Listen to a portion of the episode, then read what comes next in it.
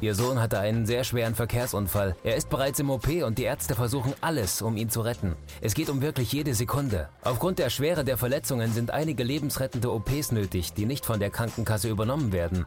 Ihr Sohn wird Sohn sterben. wird sterben. Ich benötige sofort eine Überweisung über 12.000 Euro. Oh Gott, oh Gott, bitte, ja, warten Sie. Ich habe die 12.000 Euro da. Geben Sie mir nur die Bankverbindung. Kreis und quer, der Podcast Ihrer Mediengruppe Kreiszeitung.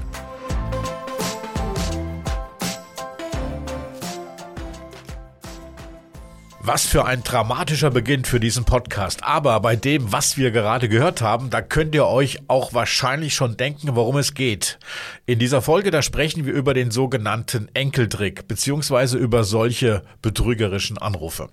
Es wird ja an vielen Stellen über diese Trickbetrugsmaschen aufgeklärt. Und das, was ihr gerade gehört habt, das ist zum Beispiel aus einem YouTube-Video des Miniaturwunderlands in Hamburg. Das Video haben sie zusammen mit der Polizei Hamburg erstellt, um über Trickbetrugsmaschen aufzuklären und davor zu warnen. Und aufklären wollen wir heute auch über dieses Thema. Aber erstmal hallo und herzlich willkommen zu einer neuen Folge von Kreis und Quer, ein Podcast der Mediengruppe Kreiszeitung. Ich bin Hagen Wolf. Und ich bin Leslie Schmidt. Und gemeinsam haben wir mit Michael Wessels über das Thema gesprochen. Er ist Beauftragter für Kriminalprävention bei der Polizeiinspektion Diepholz. Herr Wessels, Thema ist heute Straftaten zu Lasten von Seniorinnen und Senioren. Das klingt ein bisschen kompliziert, aber damit ist unter anderem ja auch so ein Enkeltrick gemeint. Das heißt, ich bekomme einen Anruf oder ein Senior, Seniorin bekommt einen Anruf. Oma, Opa, mir ist was passiert, äh, brauche ich, ich brauche dringend Geld, gib mal das oder beweis mal das. Läuft das so ungefähr ab? Ja, das ist richtig. Ähm, das ist natürlich der Klassiker, ähm, der Enkeltrick, der ist auch noch ähm, in, in, vieler Munde. Gleichwohl äh, sich die Phänomene auch äh, natürlich immer verschieben können. Es muss nicht der klassische Enkeltrick sein, hallo Mama oder hallo Oma, hallo Opa, ähm, sondern kann auch der Schockanruf sein, ähm, wenn den Kindern etwas zugestoßen ist und die Eltern müssen da rührig werden. Ähm, also da verschieben sich die Phänomene mitunter auch. Hm. Ich frage mich immer, warum fällt man da noch drauf rein? Weil ähm, wird doch überall gewarnt und wieso fallen Leute auf sowas noch drauf rein? Hm. Ähm, die, die Frage, die, die höre ich sehr häufig, auch in den Veranstaltungen, äh, wo ich zu Besuch bin. Ich glaube, dass den Menschen äh, gar nicht klar ist, ähm, dass jeder Gefahr läuft, ähm, Opfer zu werden. Das ist ähnlich wie mit einem Verkehrsunfall. Wenn ich unterwegs bin, egal zu Fuß oder mit dem Auto, es kann jeden treffen. Und ich glaube, äh, so ist das im übertragenen Sinne hier auch zu verstehen. Und weil wir selber auch keine ähm, Schutzmechanismen haben, auch nicht das Hintergrundwissen haben, was vielleicht ein Täter tun muss, um mich um mein vermeintlich Bestes zu bringen, nämlich mein Geld. Und ähm, und, und oft ist es ja auch so, dass man denkt, es passiert nur anderen, mir nicht. Also man schiebt das so von sich, ne, ohne sich die Frage zu stellen, was ist eigentlich, wenn mir das passieren würde, wie bin ich eigentlich aufgestellt? Das hat ja viel mit Psychologie zu tun. Ähm, wie man in eine Ausweg oder in eine Extremsituation zu bringen. Äh, wie läuft sowas ab? Haben Sie da Beispiele vielleicht? Ähm, ja, Beispiele gibt es zuhauf. Ähm, äh, es gibt ja den unbekümmerten Anruf, na Oma, wie geht's denn so? Ja, und dann fängt Oma an zu, zu raten, äh, welcher Enkel es denn nun sein könnte. Und äh, dann kommt man ins Plaudern und, äh, und dann kommt natürlich dann auch ähm, der Wunsch des vermeintlichen Enkels ähm, an, an das Opfer, äh, dass man Geld braucht. Und ähm, entweder kann man das leisten, will das leisten, stellt das nicht in Frage oder, oder man steht da auch so unter Druck, je nachdem, was für ein emotionaler Sachverhalt darüber gebracht wird, ähm, dass man versucht zu helfen, vermeintlich zu helfen und ohne darüber nachzudenken, muss das jetzt eigentlich sofort und jetzt passieren. Wir haben ja auch schon im Vorgespräch darüber ähm, gesprochen, dass das ja eben so eine emotionale Situation ist, aber viele Leute, die machen das vielleicht auch, weil sie misstrauisch sind gegenüber zum Beispiel Banken und so weiter, dass sie eben Geld da haben und das dann auch ähm, bereitwillig geben, wenn der Täter das verlangt? Ja, das beobachten wir gar nicht mal so selten, ähm, dass es tatsächlich Menschen gibt, ähm, die unheimlich viel Geld zu Hause horten. Äh, darüber kann man natürlich philosophieren, warum sie das machen, weil sie grundsätzlich misstrauisch sind, weil sie den Banken nicht vertrauen. Vielleicht sind sie auch in einer Generation groß geworden, äh, wo man sagen, haben ist immer gut, äh, wenn man das bei sich hat. Die haben dann vielleicht auch einfach, ähm, fühlen sich gut dabei, wenn alles beisammen ist und ähm, Ja, und sich nicht weiter kümmern müssen. Ähm, also die Gründe, warum jemand das macht, ähm, ich glaube, da können wir uns gar nicht so richtig reinversetzen. Aber überraschend tut uns das immer wieder, wie viel Geld zu Hause eigentlich rumliegt. Ähm, wenn ich da mal einmal ein Beispiel bringen darf, ähm, äh, nimm, nehmen wir mal ein Ehepaar, ähm, die sehr langjährig verheiratet sind und ähm, sind vermögend und die haben auch Gütertrennung und jeder kümmert sich um sein eigenes Vermögen. Und äh, die sind für über diese Sachverhalte aus der Zeitung auch so weit informiert, wie man informieren kann. Und äh, die haben selber immer gesagt, wir können uns das nicht vorstellen. Dem fehlte schlichtweg einfach die Fantasie, ähm, was einer anstellen muss, um sie um ihr Geld zu bringen. Und ähm, da ist es dann äh, so gewesen, dass er außerhäusig übernachtet hat und ähm, und sie war alleine in der Nacht und dann kann man die Situation vielleicht mal so ein bisschen nachfühlen. Äh, man will ins Bett gehen, es ist 23 Uhr und jetzt klingelt das Telefon. Und, ähm, und was bedeutet das? Was macht das mit einem, wenn man weiß, äh, jetzt um diese Uhrzeit ist es eine unübliche Zeit, wenn ein Telefon klingelt und aus der Erfahrung weiß man auch, äh, wenn um diese Zeit das Telefon klingelt, ähm, dass man nichts Gutes erwartet. Das heißt, äh, man ist emotional ähm, schon etwas angefasst und die Frage stellt sich dann, äh, ist jetzt was mit meinem Mann passiert, mit meinem Partner, mit meiner Partnerin, Partnerin passiert? Und ähm, wenn man dann den Hörer abhebt und sich meldet, und es meldet sich dann auch noch äh, die Polizei, die vermeintliche Polizei jetzt in diesem Fall, und, ähm, und dann kommt da schon der Gedanke mit, äh, was ist jetzt mit meinem Mann? Ich erwarte jetzt eine negative Nachricht, dass mit meinem Mann etwas passiert ist. Und, ähm, und jetzt sagt der vermeintliche Polizeibeamte, Frau Meier, machen Sie sich keinen Kopf, aber auf Ihrem Grundstück sind drei dunkel maskierte Männer, wir haben alles im Griff. So, und dann geht doch bei dem Opfer äh, durch den Kopf, Gott sei Dank, mit meinem Mann ist alles in Ordnung, aber jetzt bin ich dran. Ähm, und das heißt, der, der Adrenalinspiegel, der Puls, der beruhigt sich überhaupt nicht. Und, ähm, und dann beantwortet das Opfer alle Fragen, äh, die hier gestellt werden. Ob man Geld zu Hause hat, ob man Schmuck hat, ob man Festgeldkunden hat. Und ähm, in diesem Fall ist das alles mit Nein beantwortet worden. Und hat sie selbst, ähm, ohne zu fragen, nochmal den Hinweis gegeben, meine Kinder wohnen nebenan, ich bin doch hier alleine, das kann ich, kann ich nochmal eben rüberholen. Äh, wo der Täter natürlich ganz dankbar ist, weil er jetzt ungefragt Informationen bekommen hat, ähm, wo der Täter definitiv weiß, das Opfer ist alleine im Haus und Angehörige sind nebenan. Aber der vermeintliche Polizeibeamte sagt dann natürlich auch, nee, nee, die drei Butze-Männer sind immer noch auf dem Grundstück. Ähm, äh, wir wollen ihre Kinder doch nicht in Gefahr begeben. Dann klingt das für das Opfer in diesem äh, Kontext auch plausibel, wo sie dann selber sagt, ja, war jetzt eine blöde Idee von mir und, ähm, und dann lässt man das auch so stehen. Das merkt man in dieser Situation auch gar nicht, ähm, sondern erst als das Gespräch beendet war. Das Gespräch hat bis weit nach Mitternacht gedauert. Und äh, wo dann man erst einen klaren Gedanken fasst. Man versucht den Partner, den Mann zu erreichen. Man ruft natürlich auch bei der Polizei an. Und hier sagt das Opfer, das ist nur Zufall, dass ich nicht Opfer geworden bin. Es hätte auch anders ausgehen können, weil ich hätte die Fragen auch alle mit Ja beantworten können. Ist das so eine typische Masche von den, von den Verbrechern, von den Anrufern, dass man einen in eine Extremsituation bringt, mit der man erstmal nicht zurechtkommt und dann hilflos wird? Genau. Also das Ziel ist immer, ähm, das, ähm, das Opfer emotional zu einer Überforderung zu bringen. Ja, äh, mit der Situation nicht klarkommen. Wenn wir jetzt mal den klassischen äh, Enkelanruf äh, bringen, wo der Enkel sehr ungehalten ist, weil Oma nicht das macht, was man ihr sagt. Ne? Du sollst zur Bank gehen und du sollst eine Überweisung aussehen. Oma kann das gar nicht, äh, weil sie immer auf Hilfe angewiesen ist. Äh, und wo sie dann auch anfängt zu weinen und sagt dann, ich kann das nicht und ich verstehe dich auch gar nicht, was du von mir willst. Und ähm, da werden die Täter dann auch ähm, wirklich frech, ähm, ähm, richtig frech, so nach dem Motto, willst du mir jetzt helfen und hör auf zu flennen oder wie auch immer. Also da wird schon Druck aufgebaut und äh, wer dem nicht gewachsen ist und nicht standhalten kann, ähm, der wird da immer überfordert sein. Ne? Das ist ja dann auch sehr professionalisiert, kann man sagen. Ne? Sie haben auch im Vorgespräch gesagt, die Täter, die sind da auch richtig ausgebildet für, oder? Ja, ob man das Ausbildung nennen kann. Also es gibt da schon ähm, Trainer, denke ich mal, im Hintergrund, ähm, die, ähm, die ihre, ihre Mitstreiter, ob man sie Mitarbeiter nennen will oder wir sind auf jeden Fall eine Tätergruppierung, ähm, die, ähm, die auch genau instruiert bekommen, äh, wie man sich am Telefon geben muss, verhalten muss, dass man dranbleiben muss. Äh, ähm, ähm, also die, die Hand muss immer an der Kehle sein, emotional. Nicht? Ähm, und das kriegen die schon vermittelt. Und ähm, ich denke mal, ähm, ein zaghafter Täter wird da keine Chance haben. Der muss das mitmachen, sonst funktioniert das dann nicht, wenn er Erfolg haben will. Woher bekommen denn die Täter, Täterinnen die Telefonnummern von den Senioren? Also sie rufen ja speziell Senioren, Seniorinnen an. Mhm. Wie kriege ich die Nummer von denen? Ich denke mal, das äh, können Daten aus dem Darknet sein, äh, die zur Verfügung stehen. Die holt man sich irgendwo. Äh, ob jetzt jemand das Telefonbuch äh, abklappert und nach alten Vornamen sucht oder kurzen Telefonnummern oder dergleichen, das ist letztendlich Kaffeesatzleserei. Äh, Fakt ist, ähm, ein jeder von uns bekommt da vielleicht mal ominöse Anrufe, wo man sagt, äh, woher kommt das?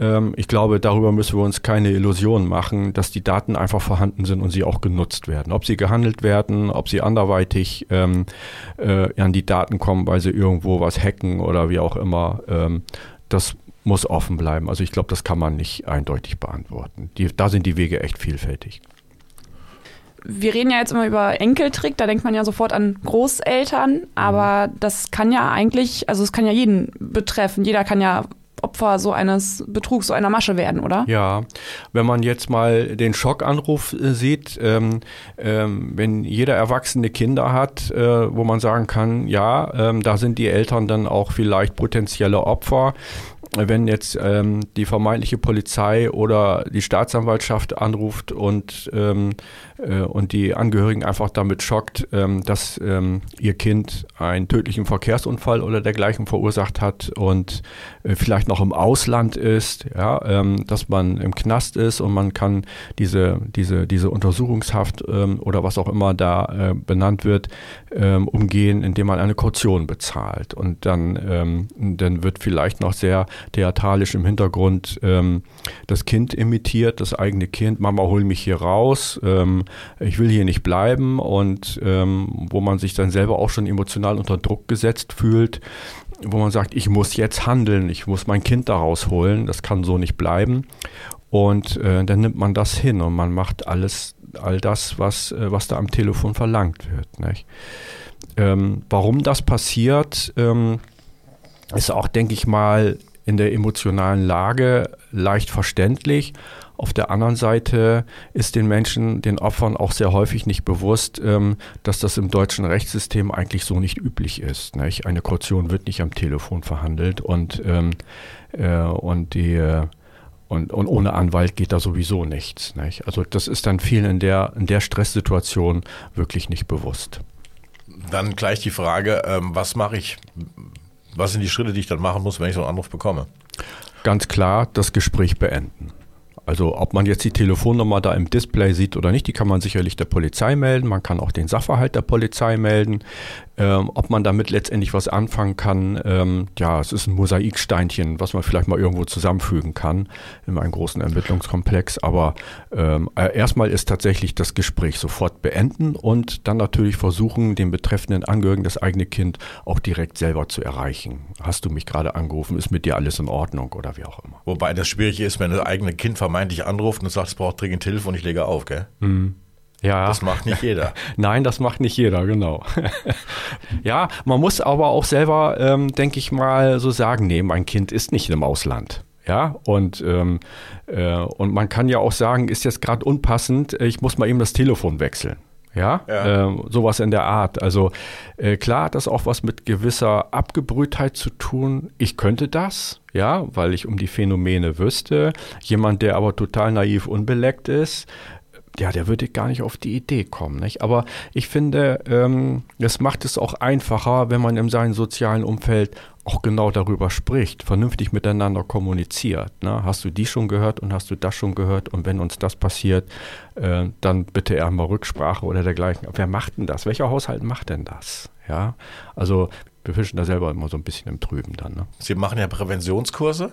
Ähm, das sind hauptsächlich Senioren, Seniorinnen dabei. Wäre es gut, wenn die Enkel auch mal mitkommen? Auf jeden Fall. Ähm, das ist sehr schwierig, äh, wenn ich eingeladen werde durch die Verbände und Vereine, äh, wo, äh, wo es Seniorengruppen gibt, ähm, wo ich immer sage, es wäre schön, wenn auch die jüngeren Generationen, die eigenen Kinder oder die Enkel, es reicht ja, wenn eine Person dabei ist, ähm, äh, mitkommt, weil ähm, ich immer finde, dass auch die jüngere Generation wissen sollte, worauf muss ich bei meinen Eltern und Großeltern eigentlich achten. Und das funktioniert nur, wenn man auch selber Background hat. Und das kann man nicht des Senior Gruppe alleine überlassen. Da wird sie überfordert sein. Und es, man sagt ja immer, was man nicht machen soll, aber am besten wären wahrscheinlich Lösungsansätze zu bieten für die Betroffenen, oder? Genau, das ist richtig. Also es reicht nicht, ähm, äh, wo man früher als Kind gesagt bekommen hat, renn nicht immer einfach zur Tür. Ja, da hat es immer Schimpfe gegeben zu Hause. Und jetzt bin ich in einem Alter, wo ich genau das aber zu meinen eigenen Eltern und Großeltern sage. Ne? Ich habe dir schon tausendmal gesagt, renn nicht immer einfach zur Tür. Ja, und ähm, und dann kommt es ja auch äh, sehr häufig darauf an, wie man eigentlich in der eigenen Familie miteinander umgeht. Ähm, ich habe vorhin schon mal äh, das Beispiel des Hausdrachens gegeben. Ähm, wenn jemand äh, mir ständig sagt, tu dies nicht, tu das nicht, und ich habe dir schon tausendmal gesagt, und ähm, das nagt auch an das Selbstwertgefühl des potenziellen Opfers, des Angehörigen. Und ähm, da wird man nicht unbedingt mehr äh, in der Familie äh, einen Ansprechpartner finden, wenn man weiß, dass man ja, ständig runtergeputzt wird. Ne? Wir haben jetzt geredet über Tricks, die relativ kurzfristig sind. Oma, Opa, ich brauche Geld, gib mir das mal oder überweis mhm. das mal oder bring es mal dahin. Jetzt gibt auch, es gibt auch langfristige Betrugsmaßnahmen. Welche gibt es ein Beispiel dafür? Ja, ähm, bei den äh, Beispielen, was ich eben genannt habe, da geht es wirklich um zeitnahen Erfolg. Wir reden da von wenigen Tagen ähm, wobei es auch äh, mehrfache Geldübergaben äh, geben kann. Ähm, das andere Phänomen ist, ähm, äh, wo Täter auf langfristig, langfristigen Erfolg ausgelegt sind. Ähm, nehmen wir das Beispiel der Datingportale. Ja? Ähm, eine Frau ist einsam, weil ihr Partner verstorben ist und, ähm, und sie kennt sich im Internet gut aus und nimmt da irgendein Portal, den Service eines, äh, den Service eines Portals in Anspruch und hat auch Kontakt zu einem Menschen. Ähm, und dieser Kontakt ist natürlich virtuell, man tauscht Bilder aus, man findet sich sympathisch. Und am anderen Ende ist aber jemand, ähm, der einem das Gefühl gibt, ähm, dass er mir zuhört. Ich gebe Informationen preis, er gibt was von sich preis, äh, wir merken uns gegenseitig was, wir haben gegenseitigen Respekt ähm, wo es erstmal total unverfänglich ist. Und ich habe für mich selber zu diesem Zeitpunkt auch überhaupt keine Prüfmechanismen installiert. Ist das Bild überhaupt echt? Finde ich das im Netz? Ja, wer steckt überhaupt dahinter? Es ist alles nur digital, man hat sich noch nie im Leben gesehen und das steht auch total am Anfang überhaupt nicht im Vordergrund. Aber da finden ganz, ganz viel vertrauensbildende Maßnahmen äh, äh, tatsächlich statt, ähm, die einen auch in Sicherheit wiegen. Und irgendwann äh, wird mal ähm, eine Geldforderung auf den Tisch kommen, die man dann auch bereit ist, bereitwillig äh, zu zahlen. Äh, nehmen wir einfach mal an, ähm, dass jemand sagt, ähm, du, ich habe eine entfernte Verwandtschaft und das Gesundheitssystem ja, ist nicht so hier und wir sind ganz viel auf Spenden angewiesen da muss jemand ins Krankenhaus, eine OP ist notwendig. Und, ähm, und da bietet man natürlich bereitwillig seine Hilfe an. Man kennt ja diesen vermeintlichen Menschen, obwohl man ihn bis dahin tatsächlich nie gesehen hat. Und ähm, der wiegelt dann noch ab, weil es ihm auch peinlich ist. Dann ist auch das eine vertrauensbildende Maßnahme, wo man vielleicht noch beleidigt reagiert und sagt, ja, wenn er nicht will, dann hat er Pech gehabt. Aber irgendwann kommt genau diese Geschichte wieder auf den Tisch und dann zahlt man natürlich bereitwillig. Und das macht man nicht nur einmal, sondern das macht man mehrmale, bis es für den Täter uninteressant ist. Ne? Und das Tragische an diesen Sachverhalten ist auch sehr häufig, dass natürlich das gesamte Ersparnis, die gesamten Ersparnisse weggegeben werden und vielleicht man sich auch tatsächlich dafür verschuldet. Ne? Das macht auch was mit den Angehörigen, gerade auch wenn Polizei oder auch Bank mit, ähm, mit involviert sind, ähm, wo die Opfer ja, Schwierigkeit haben, das zu realisieren, dass sie Opfer einer Straftat geworden sind. Ne? Spielen die Opfer da vielleicht auch mit? Vielleicht haben sie einen Hintergrundgedanken, es könnte was dran sein, aber vielleicht spielen sie auch deswegen mit, weil sie Hoffnung haben, dass es doch was Gutes ist? Ja, auf jeden Fall. Ne? Sie glauben wirklich an das Gute und ich glaube, selbst wenn sie Zweifel hätten, warum braucht er jetzt schon wieder Geld, ähm, ähm, äh, ich, weiß, ich weiß, dass dieser Begriff mittlerweile verpönt ist, aber es gibt ja immer noch äh, das Synonym Gutmensch. Und, ähm, und das will man in dem, ähm, dem Kontext auch sein. Ne? Man will nicht der böse Mensch sein und, und vor allen Dingen ist man auch ähm, vielleicht im Unterbewusstsein auch an der Wahrheit nicht interessiert, weil das eigene Kartenhaus tatsächlich auch zusammenfallen würde. Und das will ich nicht, weil ich genau weiß, danach geht es mir schlecht. Ja, und, ähm, und das ist auch so ein Schussmechanismus, die das ein oder andere Opfer vielleicht auch um sich herum aufbaut. Ne? Wir reden jetzt von Sachen, die im digitalen Zeitalter passieren oder durch das digitale Zeitalter passieren. Gab es das früher eigentlich auch schon, solche Schnapper-Trick, Snapper? Ja, ähm, genau. Wenn man so an die, ein, an die Sendung so denkt, äh, Nepper, Schlepper, Bauernfänger, ähm, äh, stimmt, da kann ich mich auch noch dran erinnern. Ähm, das digitale Zeitalter ist ja eigentlich böse, weil das einfach ganz schnell geht und es gibt ja unzählige, unendliche Möglichkeiten, wie sie im Weltall auch vorhanden sind. Und ähm, äh, aber im analogen Zeitalter hat es das auch schon gegeben, wenn ich mal mich daran erinnere, ähm, im analogen Telefon ein Schockanruf, äh, wo Opfer dazu gebracht worden sind, ihr Mobiliar oder ihre Gardinen anzuzünden. Ja, die haben das gemacht, weil sie emotional so unter unter Stress gewesen sind. Ähm, das hat kaum noch einer auf der Tasche, aber ähm, erinnern kann ich mich schon, dass es da auch gegeben hat. Nicht? Und wenn wir das heute äh, nochmal gucken, ähm, ähm, ab und zu sehen wir ja auch mal im Internet ähm, über TikTok, wie ähm, junge Menschen dazu gebracht wird, man nennt das ja auch mal Challenges, ähm, äh, sich selber weh zu tun, zu verletzen oder wie auch immer. Es ist ja nicht selten, ähm, wo Kinder auch, auch Kinder und Jugendliche um ihr Verstand gebracht werden und wir sagen, warum tut man das? Ja, also das Phänomen gibt es, aber es hat es tatsächlich auch schon im analogen Zeitalter gegeben. Ähm, was, welche Möglichkeit hat man als Polizei da, dagegen vorzugehen? Also gegen solche Anrufe. Das sind ja alles gewerbsmäßig organisierte Banden, die wahrscheinlich gar nicht in Deutschland sitzen, sondern die irgendwo außerhalb von anderen Ländern anrufen. Welche Möglichkeit hat man als Polizei, außer zu sagen, macht das nicht? Hm. Also, dass das äh, unbedingt immer aus dem Ausland äh, kommen muss, das glaube ich äh, weniger. Es ist dort alles möglich. Es gibt ja auch genug Tätergruppierungen, die von hier aus arbeiten und ihre eigenen Landsleute auch tatsächlich ausnehmen. Also was wir tatsächlich machen, ist Aufklärung. Wir versuchen Aufklärung zu betreiben, indem wir die Leute auf die Phänomene darauf aufmerksam machen. Deswegen ähm, machen wir ja auch über unsere über unseren Pressesprecher auch die Öffentlichkeitsarbeit, dass wir den einen oder anderen Sachverhalt äh, dann auch nochmal publik machen. Ähm, da verweisen wir auch mal sehr gerne auf die Internetseiten, die zur Verfügung stehen. Ähm, ob sie aber auch immer wahrgenommen werden, ja, ähm, wäre schön, wenn das so wäre. Ähm, der eine oder andere macht es vielleicht, aber die Masse vielleicht nicht, weil man eher an der negativen Nachricht interessiert ist. Ne? Also wir versuchen da schon Aufklärung zu betreiben. Das mache ich in Form von, von Vorträgen, wo man eingeladen wird bei Vereinen, Institutionen, äh, wie auch immer. Aber ich habe auch festgestellt, äh, dass man gerade auch bei der Gruppe der Senioren auch auf Wiederholungen angewiesen ist. Das ist so, weil es auch eine Fülle von Informationen gibt, die man an der Veranstaltung rüberbringt.